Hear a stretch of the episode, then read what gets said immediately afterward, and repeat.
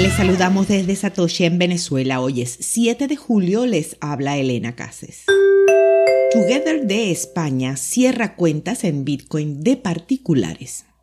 Usuarios del exchange español de Bitcoin y criptomonedas Together están recibiendo notificaciones en las que se anuncia el cierre de sus cuentas individuales. El argumento para tomar esta decisión es que por la, y falta de recursos y el cripto invierno no pueden prestar servicios con la calidad y las garantías con las cuales otros proveedores semejantes lo están haciendo. El exchange español también anunció que no pueden seguir operando de manera gratuita. Por ello, ahora los usuarios deben asumir parte del costo en los que ha incurrido la empresa durante los últimos años por el mantenimiento y gestión de las cuentas.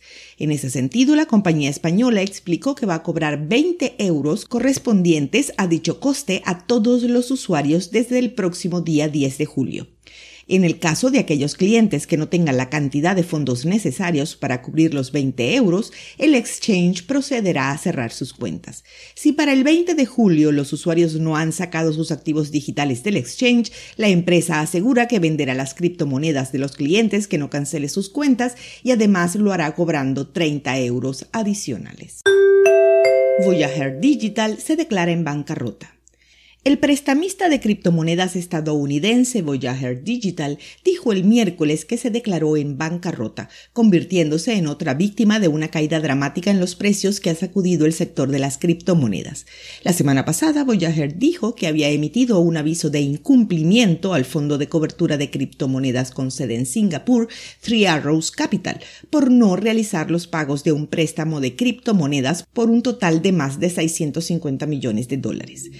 En su declaración de bancarrota por el capítulo 11 del martes 5 de julio, Voyager, con sede en Nueva Jersey pero que cotiza en Toronto, estimó que tenía más de 100.000 acreedores y entre 1 y 10 mil millones de dólares en activos y pasivos por el mismo valor. Otro prestamista, Celsius, con sede en New Jersey, congeló en junio los retiros y contrató asesores sobre una posible declaración de bancarrota.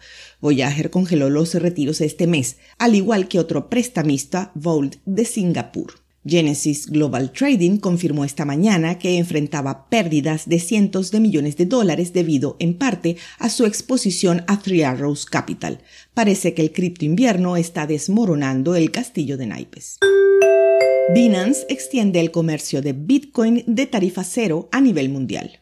Binance reducirá las tarifas comerciales de Bitcoin a cero en todo el mundo a partir del 8 de julio, intensificando la competencia con sus exchange rivales.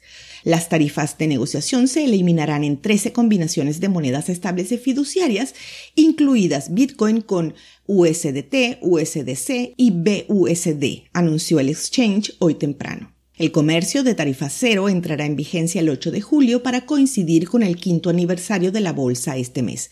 Permanecerá en vigencia hasta nuevo aviso.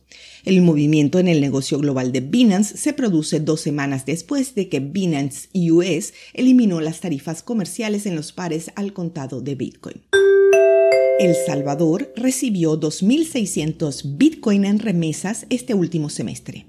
Durante los primeros cinco meses de este año, El Salvador ha recibido 2.600 Bitcoin a través del archivo Wallet por concepto de las remesas que los trabajadores migrantes envían a sus familias.